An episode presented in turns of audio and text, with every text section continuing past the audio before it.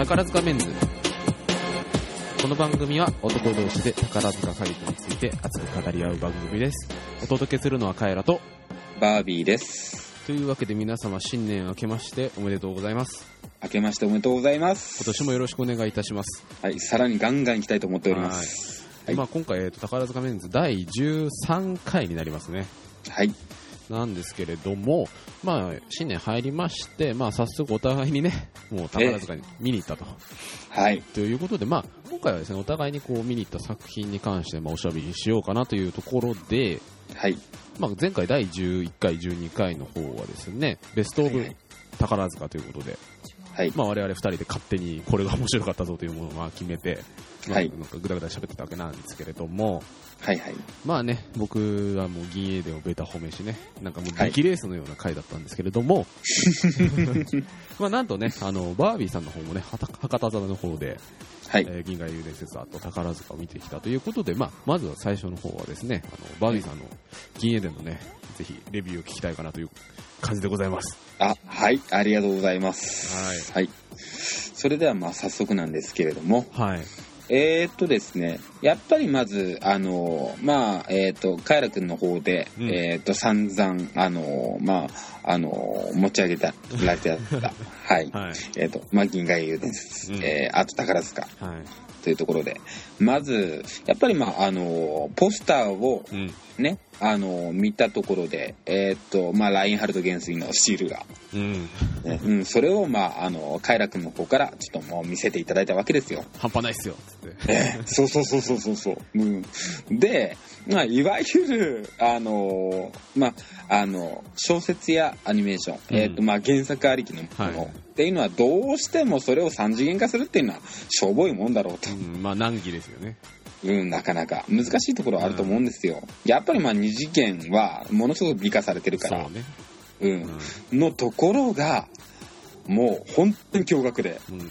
うん、コスプレを超えたコスプレっていううん。、なんだったらもう原作より綺麗なんじゃないかな。綺麗みたいなね。うんですよねもう、本当に。うん、だってね、本当まあ、これはもう言ったら、あの、キリがないんですけれども、はいうん、っていうところでこれは期待できできるぞと。うん。うん。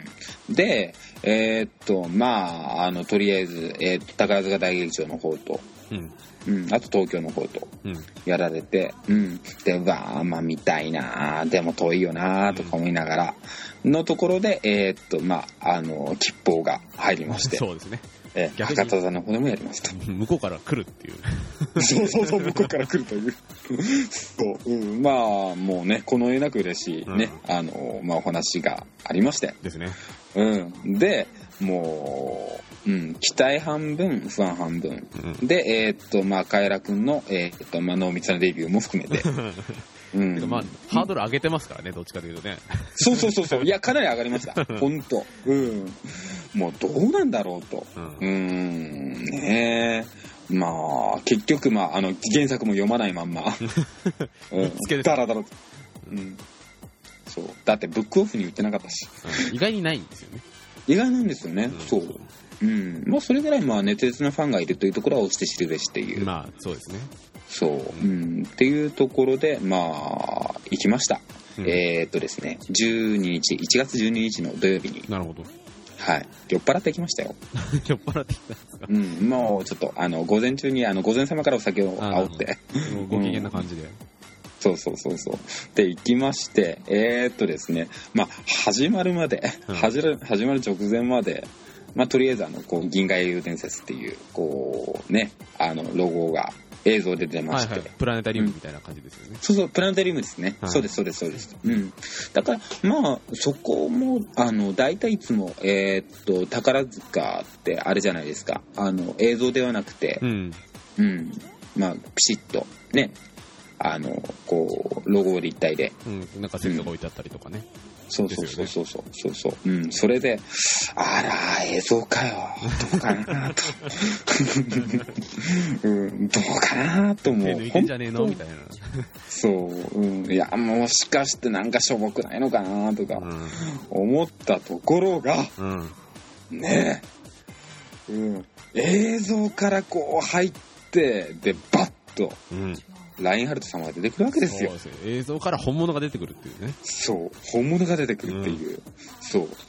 で、えーって、うわ、あのーあの、スチールで出た、あれが動いてると。動いてるのそう。うん遜色ないよみたいなね。そう、遜色ないよというか、うん、うん、実物はそんな大したことないだろうと思ったら、ポスターが動いてるかそうら。そうそう。いや、ポスターで、なんかもうね、なんか散々こう、なんか楽しんじゃったから、うんなそうでもないだろうとか思ってたら全然そうじゃなくて、そう。もう実物見たら余計びっくりしたっていうね。うん、で、やっぱりまあ思いましたのが、はいえーっとですね、はい、あの、カエラ君の方が、あの、ツイッターの方で、うん。ズカズカのはいはいはいはい。4コマの方を、うんえーアップしてらっしゃったんですけれども、勘弁してくれと。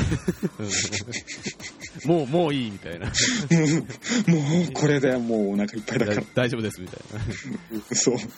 いや、もう動いただけで本番、本望ですよ、みたいな。うん。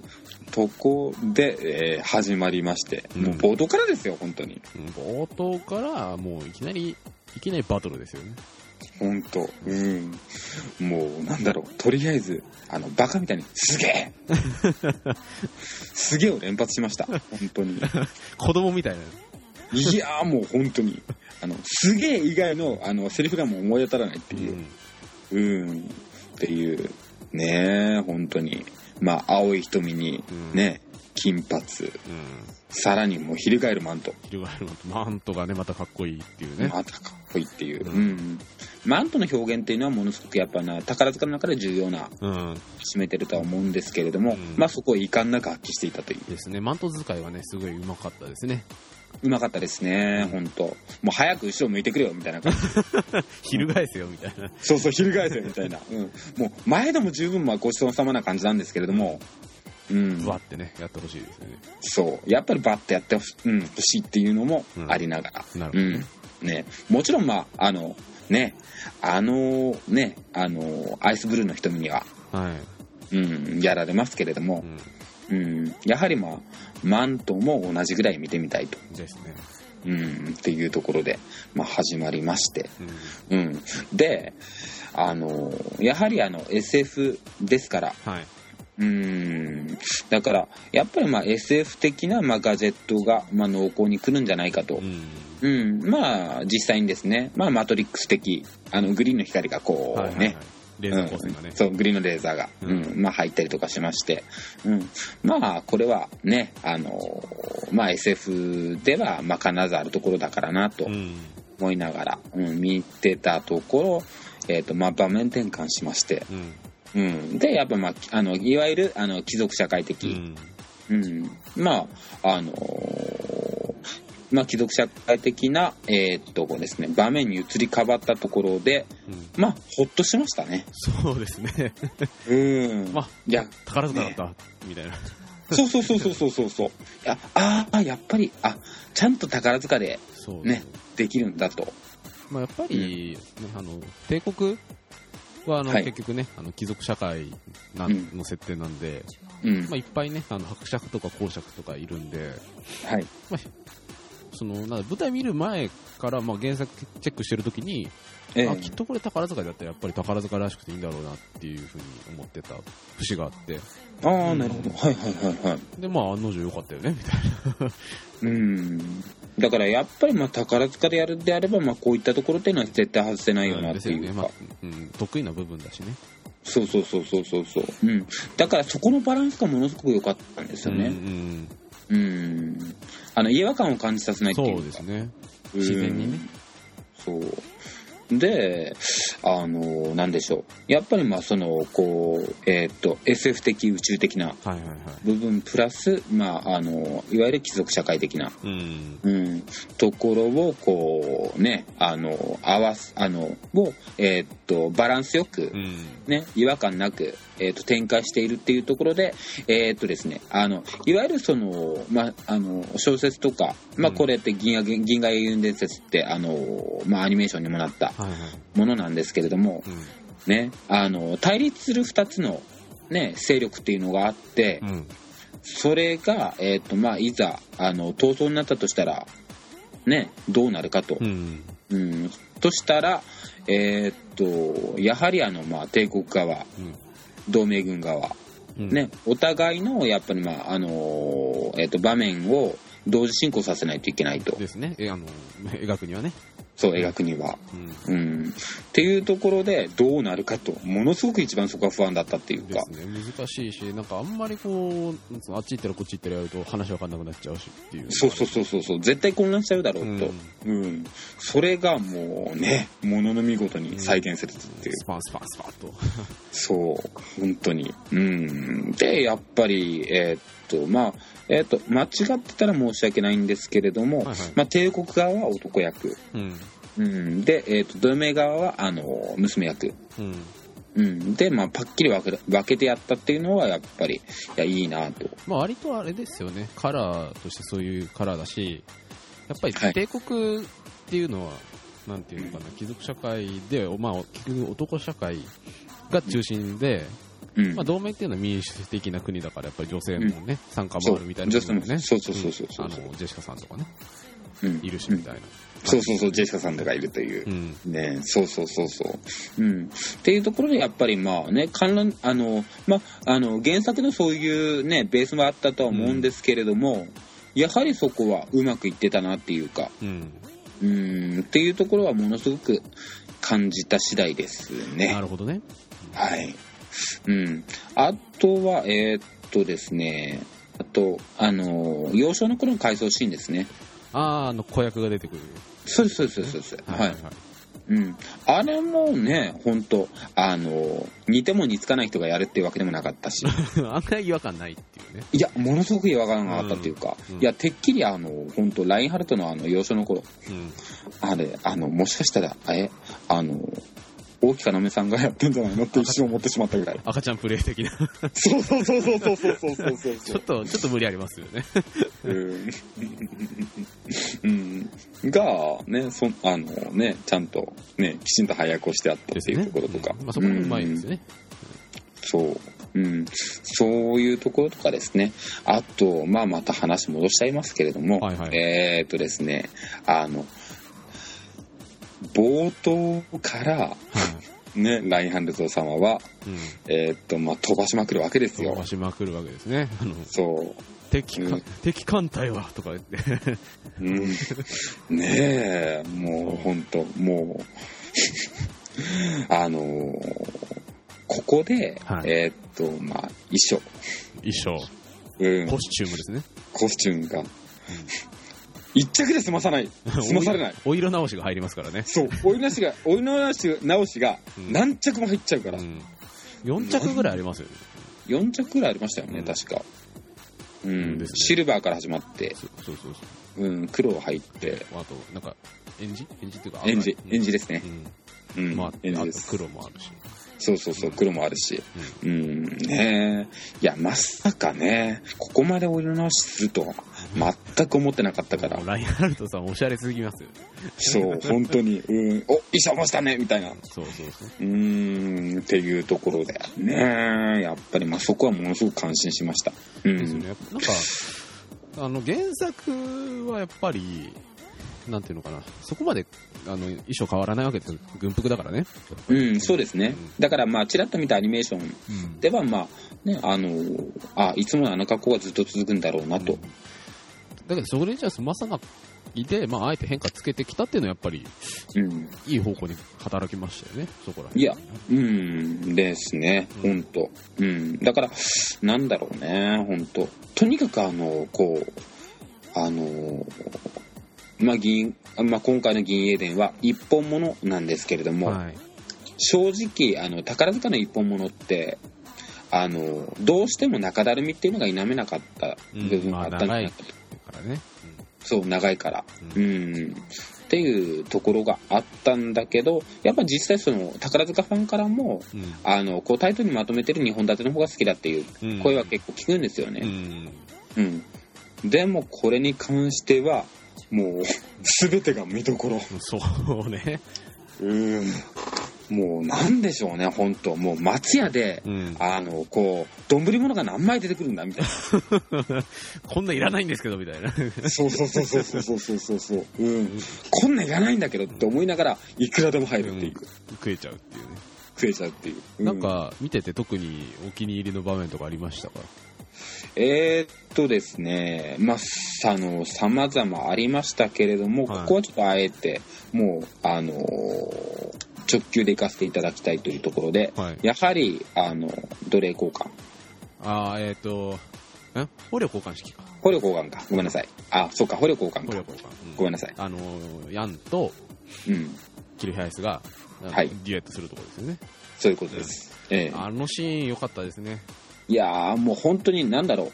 えーっと、やっぱりあの、こう、ね、あの、二つの勢力が戦う物語だからですね。うんやっぱまあ、あのーこう、あの、緊張感っていうか、っていうか、張り詰めた雰囲気っていうのはものすごく否めないうんからですね、どの場面に関しても。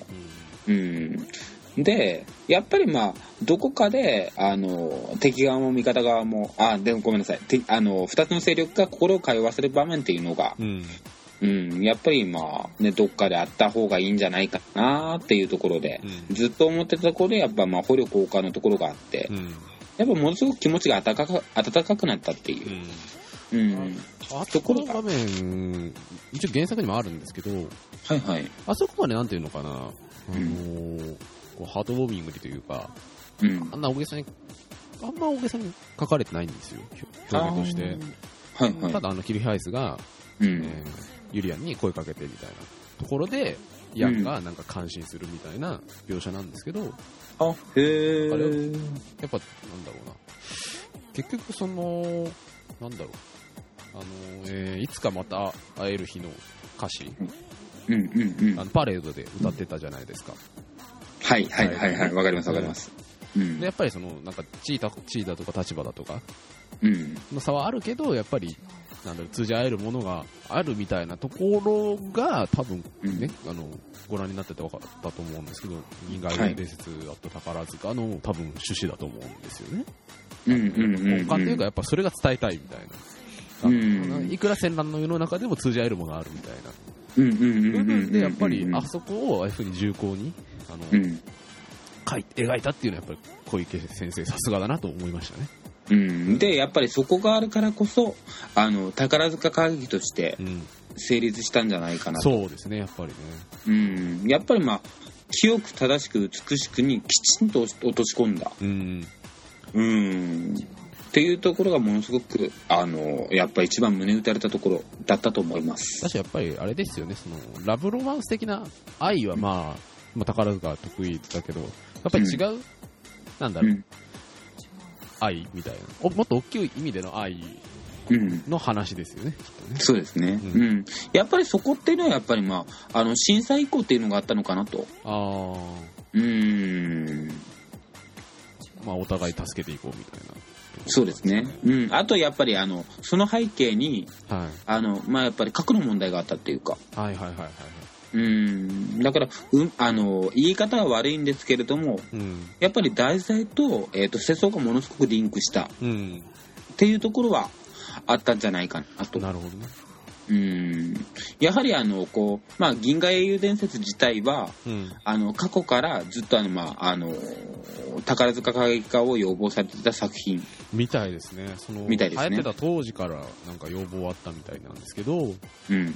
ぱりちょっとあの艦隊戦とかだとかあのええ男ばっかだから無理ですみたいな感じでなんか NG 出してたんですけどうんな。んか今回ねバンジしてというかですね。感じでうん舞台。いやに、ですけどうん。いや、もう本当にもう、満を持してっていうところでしょうね。ですよねうん。ハードルがもう最高に上がった時点で、ドンと出したっていう。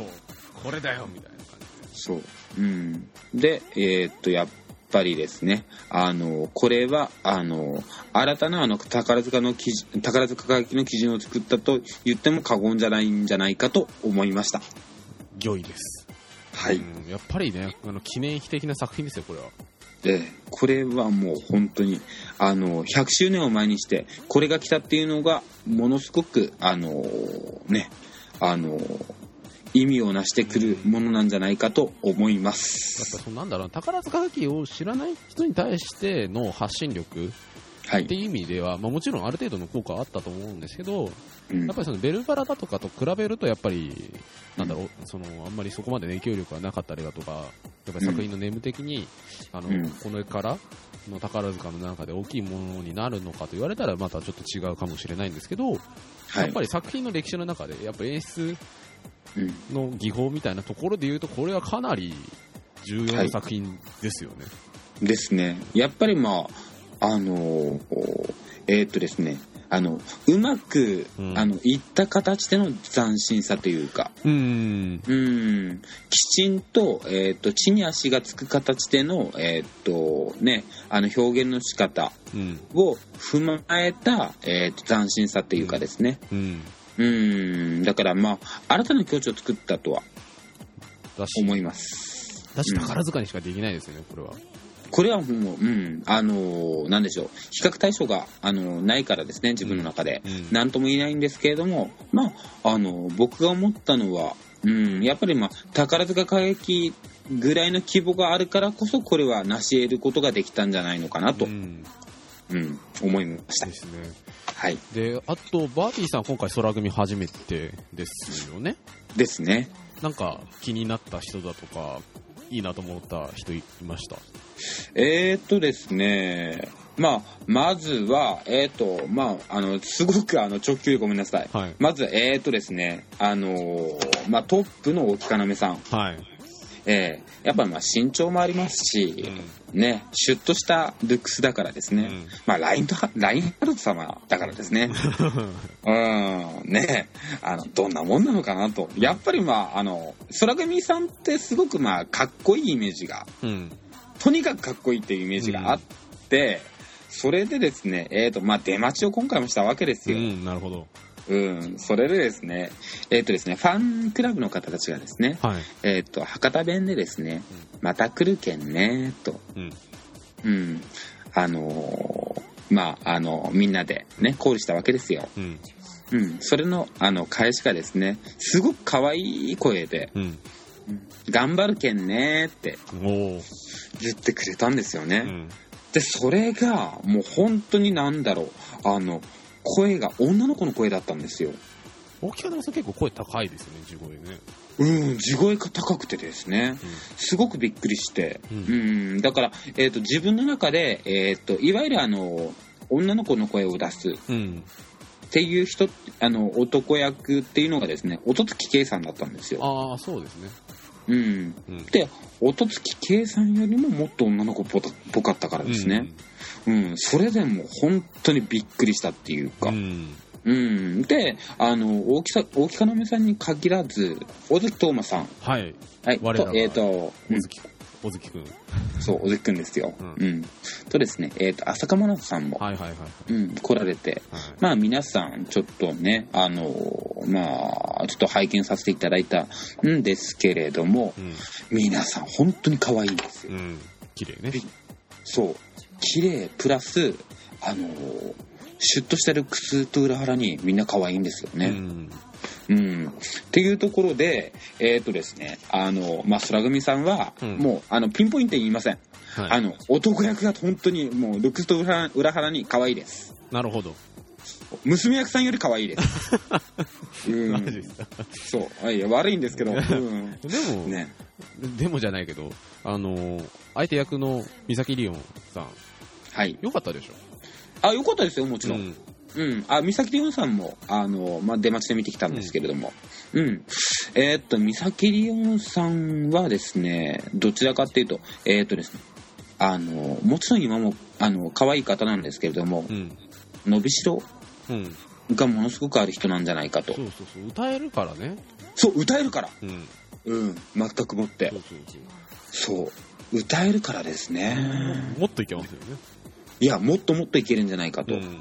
うん。だから、あの、今でも十分すごいんだけど、これはまだ完成されてないんじゃないかと。若いしね、まだ。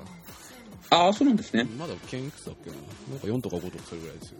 ああ、そんなもんなんだ。うん。うーん。なるほど。うん。だから、ねあのーなんでしょう。えーっと、まあ、ただ、あの、銀英っていう、銀英伝っていうあの題材だから、うん。あの娘役の魅力が爆発する話ではない。まあね。うん。そうですけど。そう半分断層するようなうん。形を取らざるを得ない作品だったから何とも言えないんですけれども、うん。だからえーっとさらにやっぱり空組さんはすごくあの追っていきたい組だと思いました、ですね。いや、うん。本当にね僕の中で今空組が空組熱が高まってますね、ああなるほど今度はあれですから逆転裁判見に行きますから。あ行きますか？3を。3を。おー楽しみですねまた。はい、あの巨大なね、ユーミヒロさんを拝みに行きます。うん、ちょっとちょろっとあのなんだっけえーっとまあ動画で見まし,、はい。ましたけどですね。うん。ねえほんと。史上最大級ですから、彼女は。ああちなみにいくつくらい？身長は ?180 以上あるんじゃないですか。マジですか、はいうわそそうかなるほどうんうんまあそこでいくとですねえーっとですねオーベルシュタインを今回やった、うん。うん、七海ひろきさんはいはいはい。はいえーっとちょうどよかったですそれでよかったですか？はいうん七海ひまあろきさんは大劇場だとミッターマイヤーをね、やられてたんですけど。ああ、三田マヤだったんですね。はいなるほど、なるほど。うん。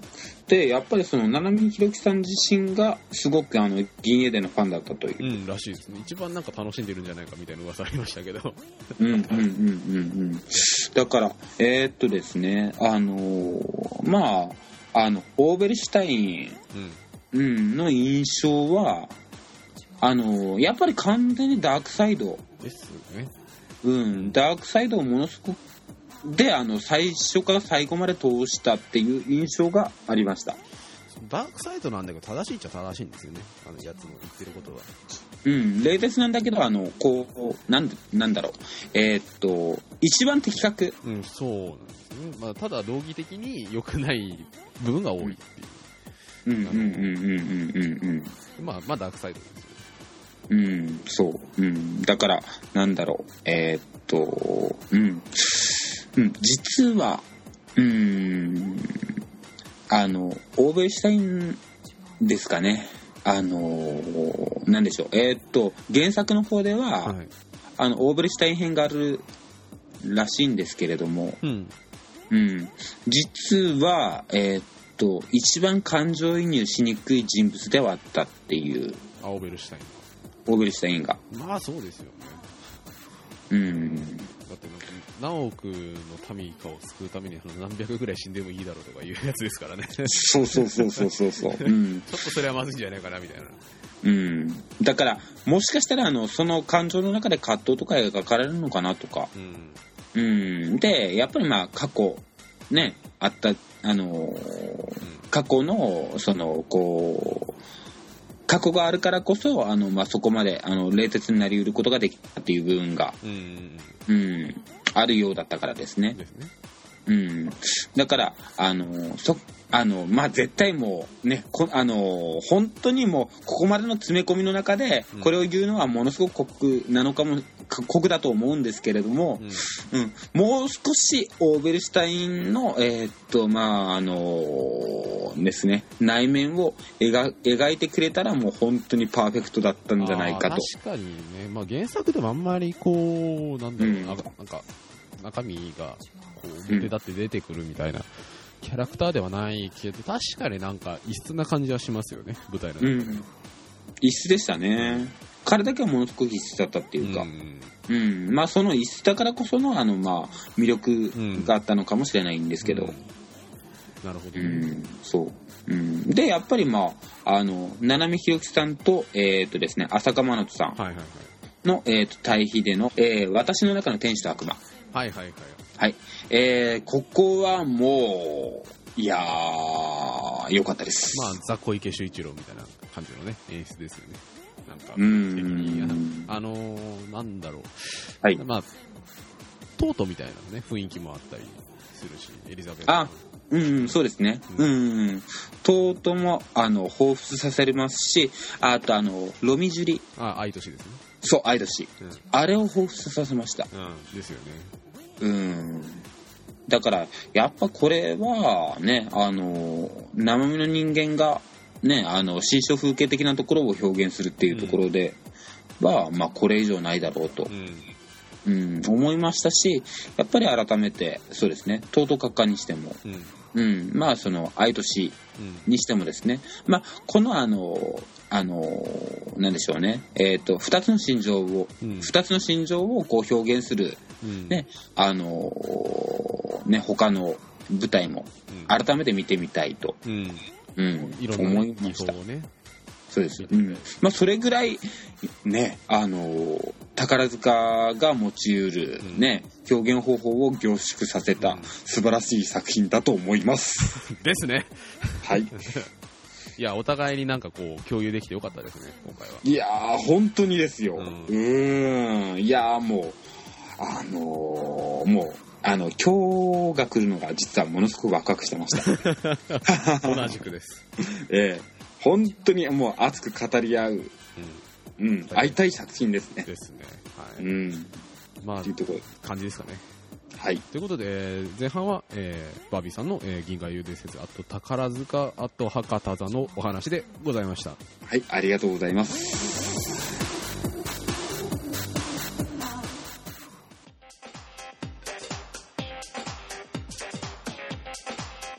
はい、では後半でございます。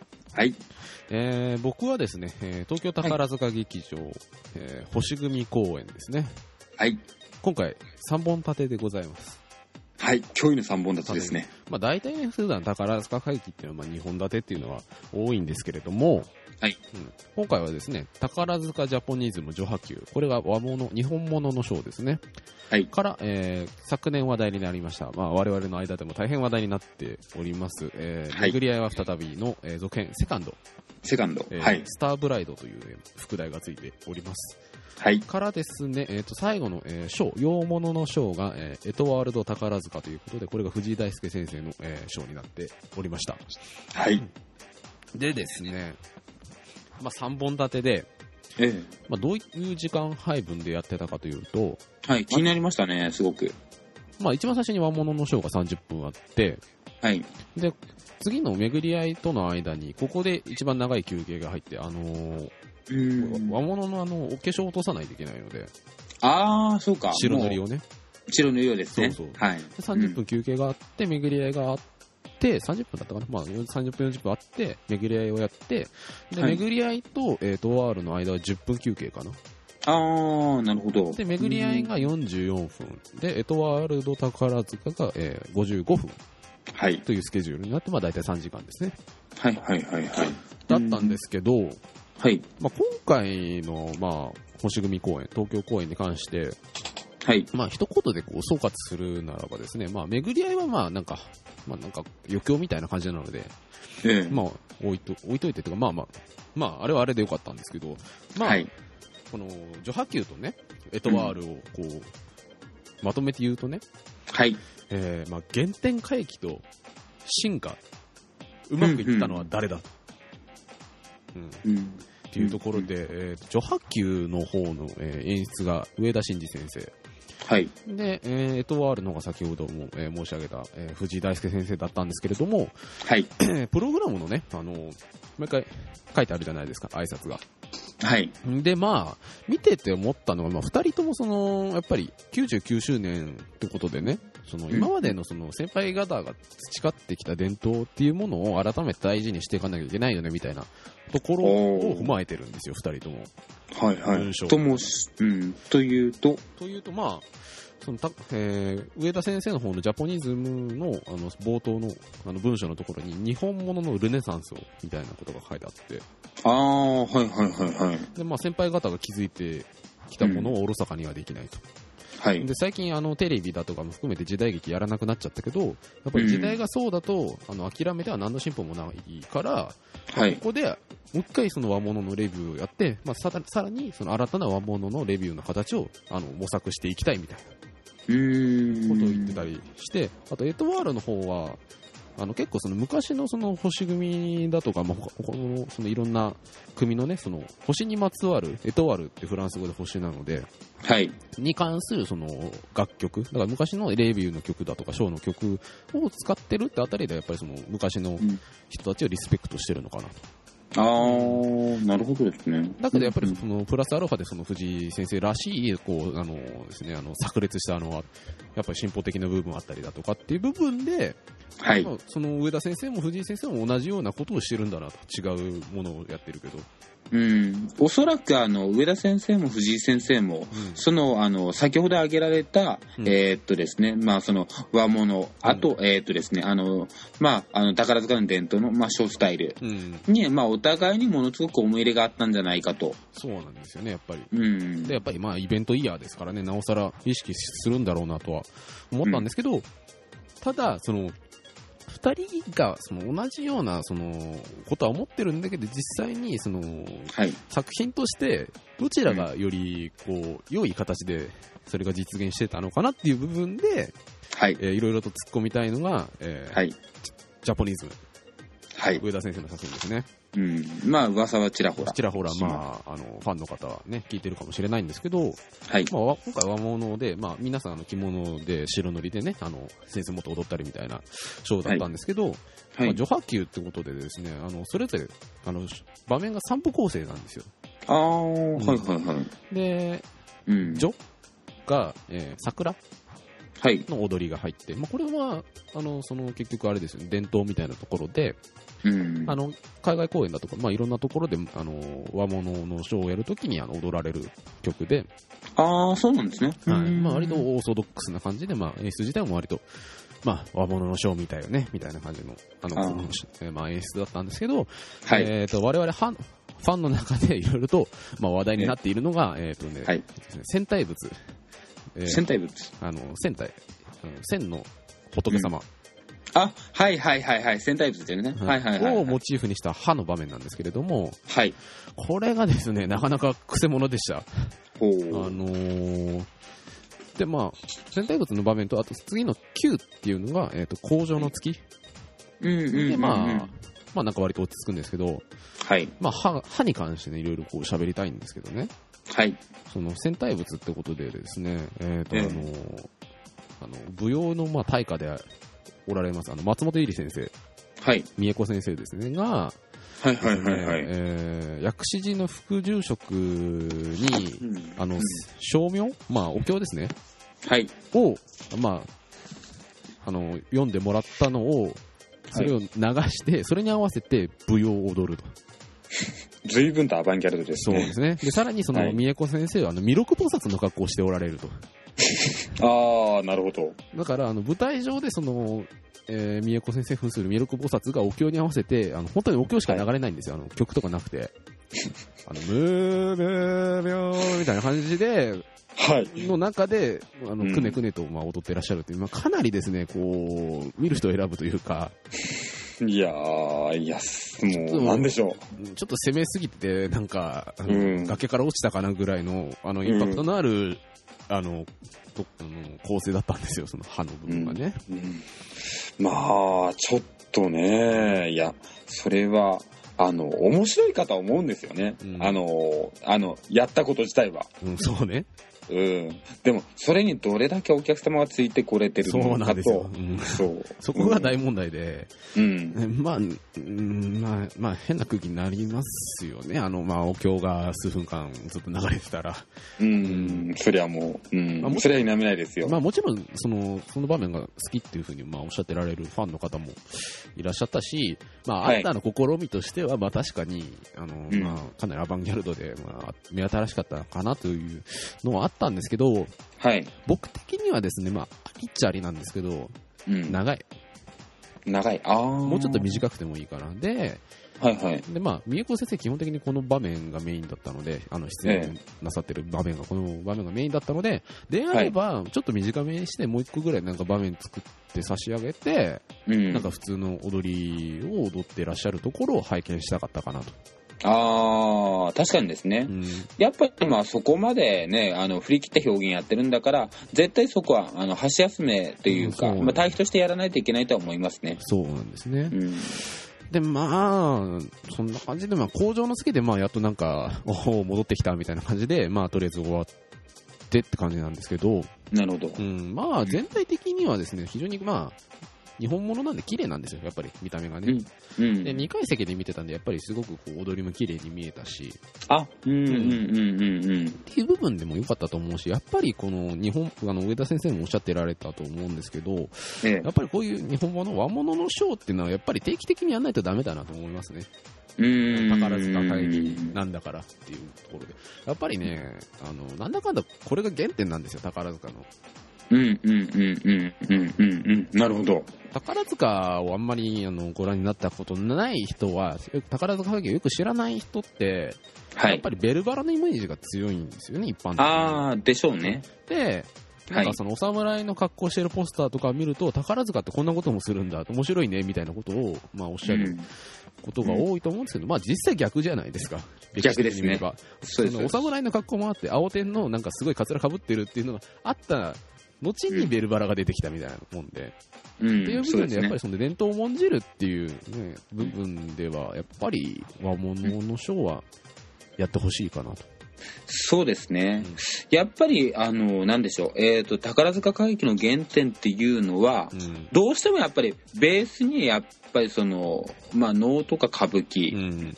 あとはいわゆるあまあ田舎芝居的な、うん。うん、そういうところからの、えーっとそういうところがあの核にあってそこから、えーっといわゆるまあ洋物的な、うん。うん、ところにあのこうあの波及していったっていうところが絶対ベースにあるんじゃないかとは思いますね。うん。うんだから、まああのまあ、そこにあのリンクするっていう形でやはりあの和物はまあ本当にあの定期的にやらないといけないしあの絶対忘れちゃいけないっていう、うん。でところがそうそうそう。であの結局ねその、まあ、あのお経ダンシングに関しても、はい。まあ、多分その新たな和物のねうん。あのあの模索の中で多分出てきたもので。はい。で、まあ、そのなんでその戦隊物の場面を取り入れたかっていうとその、まあ、パンフレットに書いてあったんですけど、そえ。の上田先生がその33元堂京都の33元堂に行った時に、はいはいはい。あそこにいっぱいなんか、ね、仏様がいらっしゃるんですけど、うん。それを見て、まあ、うん何百年もあそこにまあ、ね、いらっしゃるわけじゃないですか、仏様って。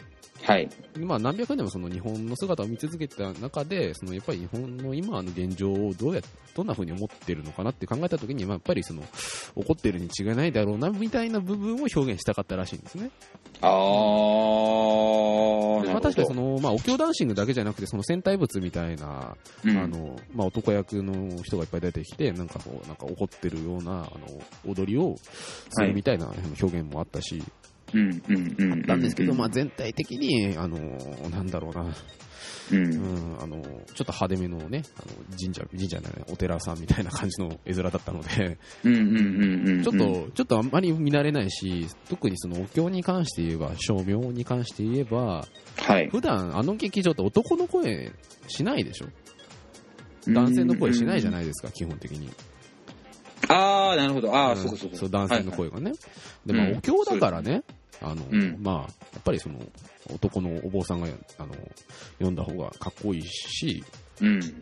まあ、かといって、そのあのね、お経っていうようなものをね、あの生徒に読ませるべきではないだろうし、はい。うんやっぱりその薬師寺のね、あの、副住職の方、まあ、きっとね、あの、偉いお坊さんですよ、が読んでるからこその、あれなんだと思うんですけど、うん。やっぱりもしかしたらその、なんだろうな、あんまりこう、心地よく思われないお客さんもいると思うんですよね。うんどうしてもやっぱりそこっていうのは人を選ぶとは思いますねだから、そこら辺をどうやって折り合いをつけてたのかなっていうのが、いまいち、うんあの、わからないというか、計り知れない部分ですね。うんまあおそらくはそれはもうバランスの問題だったとはうん。思います、その前述したあの、まあ、銀英伝うん。はうまくいった例としてう、ん。うんそこはやっぱり、まあ、これから模索していくべきなのかなとですかね。うんまああのお話聞聞かせていただいた印象ではそういうふうになるほどね。思いましたで、まあ、うんその、プログラムの文章の最後の方に、はいまあ、上田先生曰く、ゆずき、ゆずき蓮をはじめ、星組の連中には発想の転換をお願いしたと。うん。うーんだからまあなんかいろいろあったんでしょうね。で、まあさらにまあぜひともこんな形の、えーうんまあ日本物のレビューについてご意見をいただきたいと。ああ書いておられました、先生は。完全な実験作ということですね、うんそしたら。かなり実験的な要素が強い作品だったみたいですね。はい。うんで、やっぱりその和物っていうとうん雪組じゃないですか。まあそうですね、一般的にはね。うん、雪組じゃなくて星組でやったっていうのがちょっとやっぱ衝撃だったんですよ。でも、アランケイさんもお披露目の時に一回やったんですよ。あああ、そうなんですね。桜？うん、うん、うんこ。れはね、すごい好きで、僕。あ、ほう。すごくいい、あの、ものすごくいい、現代的な、あの、和物のショーだったんですよ。へー。の僕は和物のショーで言うと、桜が一番好きなんですよ。あ、ほう。それはぜひ、うん一度見てみたいですね。ぜひご覧ください。あ、ぜひ。はいうん。で、で、まあですね、あともう一つは、もう一つなんですけど、はい。これ台湾でやるわけですよ。あはいはいはいはい。どうなんだろうなと思って。まあ、まあ文化圏的にはまあ近いからね。そんなにこううんびっくりすることはないと思うんですけど、っうんうんうんうん。ていう心配をちょっと思わずあのしてしまいました、見ていて。うーん、どこまでまあ海外の方に、うん、受うん、け入れていただけるかと。うん、って感じですかね、あの宝塚ジャポニーズ無助波及に関してはね。はい。うん。で、えー次が、えー、めぐり屋再びセカンド、スターブライはいドですね。はい。まあ、ファーストを見てますので、ねえーすごくワクワクです。まああのですね、あの夢咲ねねさんがあの炸裂するっていうお芝居なんですけど、はい。まあ、シルビア様がですねはい。そうですね。で、まあ、はいまあ、先ほどあの冒頭にあのちょろっと言いましたけど、まあ、いい意味で、まあ、星組の余興みたいな作品です。うん。なるほど。まあ、まあ、ストーリーを、まあ、ざっくり説明すると、はい。まあ、結局前作であのシルビアとドラントは、まあ、結ばれたわけなんですけど、はい。結婚式前夜の場面から始まるんですよ。はい。なんですけど、なんかそのドラントとシルビアがうまくいってなくて、うーん。なんか、ウェディングのケーキの、ウェディングケーキのデザインに関してね、はいなん。かドラントはシンプルなのでいいとか言うと、シルビアうんがなんか高いのがいいとか言うし、うん。で、子供が、子供はどっちが、あの男の子と女の子どっちが欲しいとか言うと、あのはい。ドラントはもちろん男だとか言うんだけど、シルビアは、うあのん。女の子がいいですとか言って、うん。でも喧嘩してるわけですよ。どうでもいい理由で。あの、いつももうこの二人って、あの、血話喧嘩から始まりますそう始まりますよね。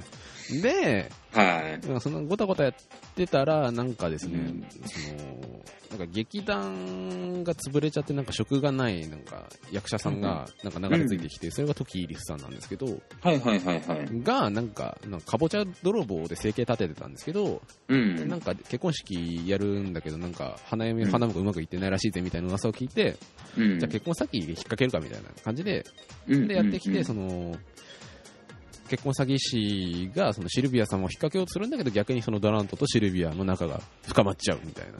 あー、なるほど。あのー、うん。いい感じで前作のフォーマットを引き継いでますね。そうですね。うん。うん。で、まあもちろんハッピーエンドみたいなね、感じなんですけど。うんうんうんうんやっぱまあ、まぐあの、巡り合いが再びってこうなくちゃうん。っていう感じがしますね。はいで、。まあ44分でサクッと終わるっていう感じで、まあ、まあ、あの、さっきのね、あの、お経ダンシング、お経ダンシングのちょっとショックをあの直して、癒してくれるみたいな。うーん。感じだったんですうんうんうんうん。まあ、やっぱり、あの、巡り合いは再びセカンドの魅力は、やっぱり、まあ、シルビア様ですね。もう、これがあるからこそのうんですよね。そう、あの、今回はですね、なんとあの、マリッジブルーのシルビア様っていうね。たまんないですね。はいなるほど。なんか、あの、なんか、ふえーって泣くんですよ。ほー。ってなると、なんかですね、あのシルビアの弟っていうのが出てきたりとかなんかして、うんうんうん。レイ誠さんっていうのがですね、はい方がやってるんですけど、なんか、うんまあ、なんか、この弟もですね、なんかちょっとブリってるんですよ。うん、っていうと。で、なんか、うん。なんか、姉上が、あのあなたになんか任せられませんみたいな感じで、なんか、あなんか強がーって出てくるみたいな感じのキャラクターで、はい。まあなんか、はいはいまあ相変わらずこう小柳先生がなんか新たななんか萌えキャラをなんかね、あの創出してきたなみたいな感じで、好きですね、この人。うん、うん。よっぽど好きみたいです。うん。まあ良かったですけどね。で、まあうん44分っていう、まあ、尺の中でまあ、まあうまいことやってたのかなっていう感じはしますけど、まあ、ただ前作の充実感に比べるとちょっとなんかイベントが少ないかなっていう気がしますね。まあ時間が短いからしょうがないんですけどね。うんうんうんうんうん。うん。ってのとまあ、まあ、うん。あとは、その、はいね、あの前作と比べてあの、ええ辞めちゃった人とだとか、うん。組替えした人がいるんですよね。うん、ですよね。鈴木ましおさんとか、鈴木さんとかですね。ねはい。あのこの前はい結婚、ご結婚されましたけど、はい。っていう感じなので、その役をどうにかしなきゃいけないわけですよ。前作の延長だから。うんうんうんうんううんん。っていう部分で、その、まあ、例えばそのしおさんの役は、はい。なんか、愛想をつかしてどっか行っちゃったとか、うーん、なるほど。えーうん夢の聖火さんの役は、はい。あの、結婚する直前まで行ったんだけど、うんあの、マリーさん、あの、相手のマリー泉組長の役が、うんあの、結婚しようと思ったんですけど、年の差を数えたら両手じゃ数えきれなくて、やっぱり結婚するのは厳しいかしらとか言って、なんか振ったらしいみたいなとか、うーん。なんかそういう感じでうまいこと処理していると。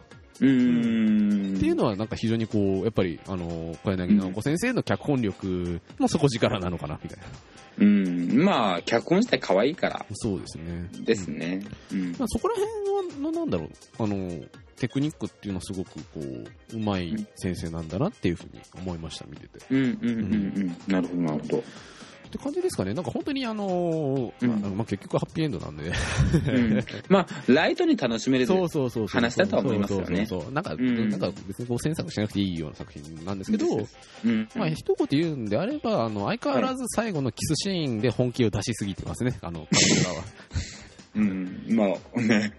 あの、ちょっと声が、あの見てるこっちが恥ずかしいぐらいのなんかあの、キスシーンを見せてくれました、今回は。さらにグレードアップしてる。グレードアップしてます。なるほど。いやー、楽しみですね。どんだけイチャついてんだよ、みたいなね、感じなんですけど。うん。うん、でもそこがやっぱまあこの作品のもう肝っていうか、ときめきなんですよね。てかまあ、まあ、知恵ね、書くありきみたいなね、ところなんですけど、っうん。て感じですかね、巡り合いはね。うんうんうん。でですね、まあ今回は、今回何、何に関して一番ね、語りたいかっていうと、はい。ショーですよ。ネットワールド宝塚。はい。もうね、大爆発みたいですね。めっちゃくちゃ良かったです。これはね、もう、あのー最近見てな、見てたショーの中で一番いいです。ほー。割と、あのですね、あの、セレブリティだとかですね、あの、ロイヤルストレートフラッシュも好きだったんですけど、うんうんこれですね、最近だと一番は。うん。だ、だってもう、えー、ロイヤルストレートフラッシュにあの、えー、えーと、何でしたっけ？ごめんなさい。えーと、セレブリティか。はい。えーっと、それ超える賞っていうと、まあ相当なもんですよ。うん。うん、あのですね、まあね、あの、藤井大輔先生かける星組っていうとですね、まあ、どう考えてもいい方向にしか転ばないんですけど、うん、ですね。うん本当に。暑さと暑さのぶつかり合いっていう。そうですね。まあ、うんザッツレビューですね。ですねう。ん。あの、うん本当にあの、オーソドックスな、あの、宝塚のレビュースタイルを、あの、うん。踏襲してるというか、はい。感じの、まあ、構成でした。うんまあ、そういう意味で、やっぱり、やっぱ原点回帰なのかなと思います。うん。はい。あとやっぱりまあ藤井先生自身はすごく有名な実現でもあったのかも。うん、と思います。うんなんか、やっぱり、なんかそういう、なんていうのかな、いん？うん、非常にこう、直球なはい。グランドレビュうんーを。作りたいみたいな感じで、うんまあ、えっ、と、その、プログラムの方の説明書きの方で、まあ、清く正しく美しく品格と誇りを持って真っ向から挑戦するグランドレビューですと。うーん。なるほど。いや、いい、いい心意気ですよね。うん。いや、もう全くもって。して、さらにあの、こうね、星組を題材にしてやってくれたっていうのが。そうです。あの、エトワールド宝塚っていうところで、うあの、ん。十二星座をモチーフに、うん。あの、場面が展開されるという、はい。まあ、それぞれなんか、お羊座の場面だとか、伊手座の場面みたいな感じで、こう、進んでいくんですけど、うんうん。はいはい。まあ、あのさっきもちょこっと言いました、あの、過去の、あの、宝塚の楽曲を、まあ、メドレー形式で歌いつないであれだとか、はい。あと、星に願いをも歌ったりしてたし、うんあと、うんうん。えっ、と、坂本九のなんだっけ、上を向いて歩こうんうんうんうんううのん。英語バージョンを、うん。あの、元組長の山直樹さんがはい。ソロで歌うんですよ。へー。あはいはいはい。すっごい良かったです。おー。うん。やっぱりまあ、星にまつわる曲そうを。そうそう。うんうんうんうんうんうんうん。はいこう繋いでいくっていう。まあ、いろんな場面ありましたけど、エマさんの、あの、上を向いて歩こうは、まあ、さあの、最初そのソロパートがあって、後半なんかゴスペルみたいな感じになるんですけど、やっぱりその、もともとずっと星組に行って、戦火に行ったエマさんを、まあ、星組に呼んで、はいやっ。ぱりその星組の中心に置いて、あの、うんソロで歌を歌わせてあげるっていう演出をしてくれる藤井先生さすがみたいな。うんうんうん。これもやっぱまあ、満を持してっていうかそう。そうそう。うんうん。すごい良かったです。で、あとですね、このショーの素晴らしいところはですね、はい。オープニングです。オープニングです。ただのオープニングじゃないです。いきなり大階段黒い演技です。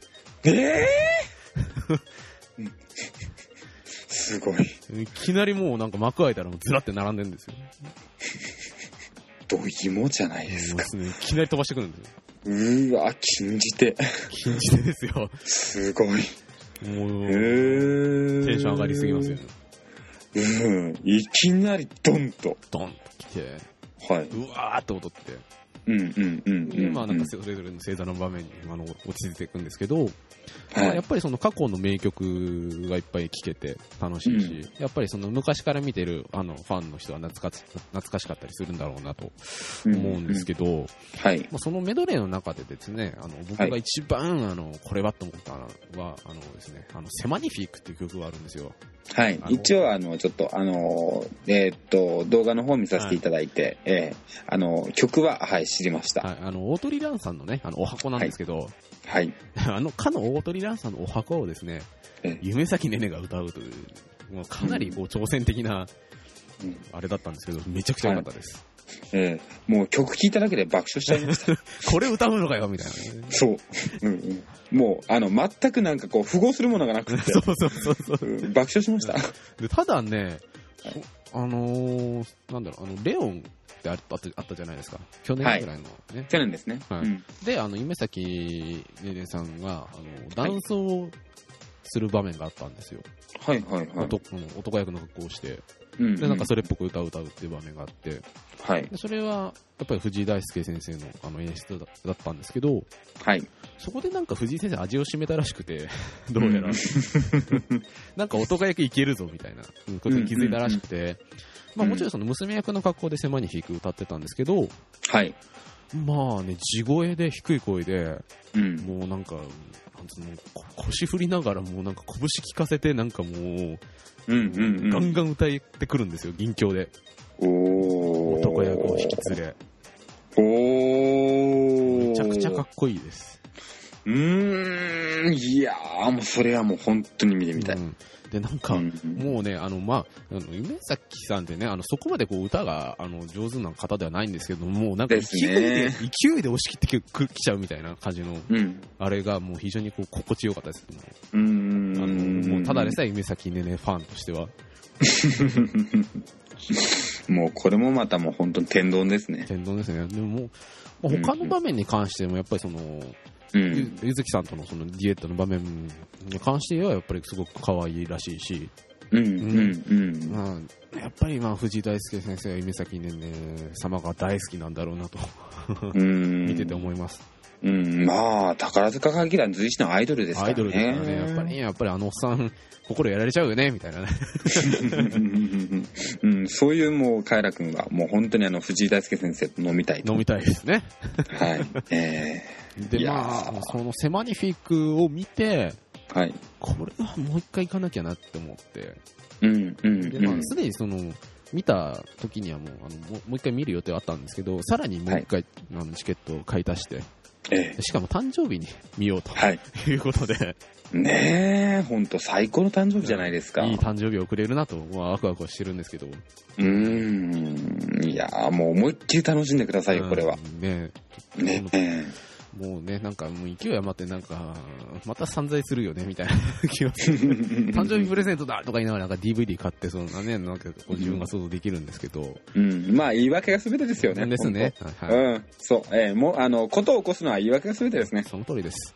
本当に。ううんん。っていうところで、えーっと、そうですね。あの、まあ、博多座の方に行かせていただきまして、うん。で、えーっと、まあ、年間スケジュールを、あの、こう、拝見したところ、はいはい。えーっと、まあ、10月に星組さんやっと来てくれますますので、お久しぶりです、みたいな。はい、です。はい。もう、あの、初めて見た時ぶりですので、うんまあ、もうとにかくあの、10月が来ないものかと、うん。えー首を長くして待っておる次第です。1月なのに。1月、先長い。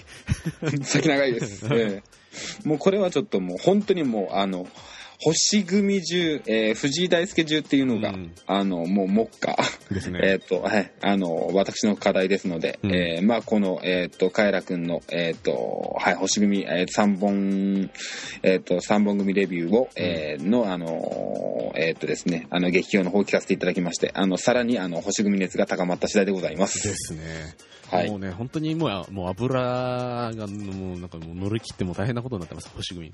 いやーもう本当に、ええ。もうそれももうカヤクがもうバンバンもうあの動画だのあの写真だのあの送り あの送りつけてきてくれるわ わけですから。ねえ本当に。うん。もうどれだけだよ。もう助けてって感じですもんね、もうね本当に。特にもうごひいきの夢咲さんが、本当になんかもう、常にこう、もう夢咲ねねどう夢咲ねねのなんか道をこう進化し続けてるというか、うん。あのセマフィセマニフィークに関しても、はい。やっぱりこう、まあ、新しい局面で来たなという感じですね。うんうんうん。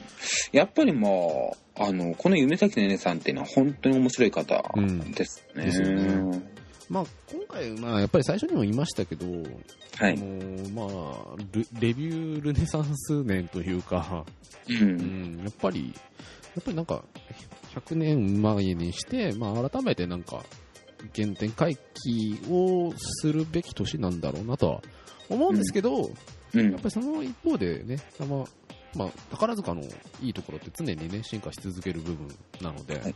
そうですね。うん、うんやっぱそこのバランスをね、改めてこう、これからうん気にしていきたいというか見ていきたいなとは思うんですけど、はいにしてもね、これからのね、公演スケジュールね、あの、最近のね、再演が多すぎます。はい、もう、あの、星組のロミジュリはね、もういいでしょって。ちょっとね、あのね、うんいや、いいでしょっていうのとね、もったいない。うんうん。もっと他にできます。あの、今の星組にはとって。うんロミジュリじゃなくてで、あの、年間スケジュールが発表になった時に、2013年はあの、名作の再演をしますっていう時に聞いて、はい。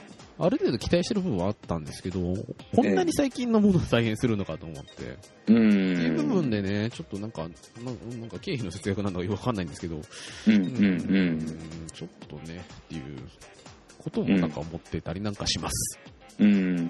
だから、まあ、そうですね。あの、まあ、銀英伝見させていただいて、うん。そうですね。あの、やっぱまあ、宝塚の本気っていうのも改めて見させていただいてう、ん。うん。やっぱりまあ、あの、この調子で行くのであれば、まだまだ可能性はあるだろうと。うん。うん、っていうところで思った反面、やはりまあ、あの、そうですね。あの、先ほどね、カイラ君の方が話をしたような、まあ、問題っていうのもどうしてもやっぱもう出てきてしまうのかなと。うん。うん。で、やっぱりまあ、再演の年にするっていうところで、まあ、あの、どうしても詰め込まざるを得ないっていう部分もあるんじゃないかとう。ん、まあそうですよね。うん。まあ、とは思うんですけど、やっぱりね、あのー、各言いながらですね、え楽しみっちゃ楽しみなんですよ。え なんだかんだ言ってですね。なんで特にあの来月、はい。あのベルバラを見てきますので、ええ。ええ。ぜひそこら辺もですね、あのー、レビューの方をね、したいと思います。はい。もう改めてのベルバラ。はい。うん、楽しみですねで。すね。うん。って感じですかね、今回は。ですね。うん。まあ、あの、ちょっと、えーっとですね、えーちょっと今のところ、あの、ちょっと、あの、大劇場の方にもちょっと行けてないような状況なので、うん。えーっと、まあ、あの、ですね、あの、時間と予算の方をうんね、いろいろと頭ひねりまして、えーっと、そうですね、あの、まあ、近いうちに、えーっと、村実況中継っていうのを、ですよね。現地収録というのをね、はい、現地録を、試みてみたいと思います。はい、思っております。はい。ということで、えー第13回は、えー空組と星組の、えー感激の感想に関して、えーおしゃべりしました。はい、えーお届けしましたのはカエラと、バービーです。ということで、えー次回第14回もぜひ聞いてください。それではさようなら。はい、さよなら、ありがとうございました。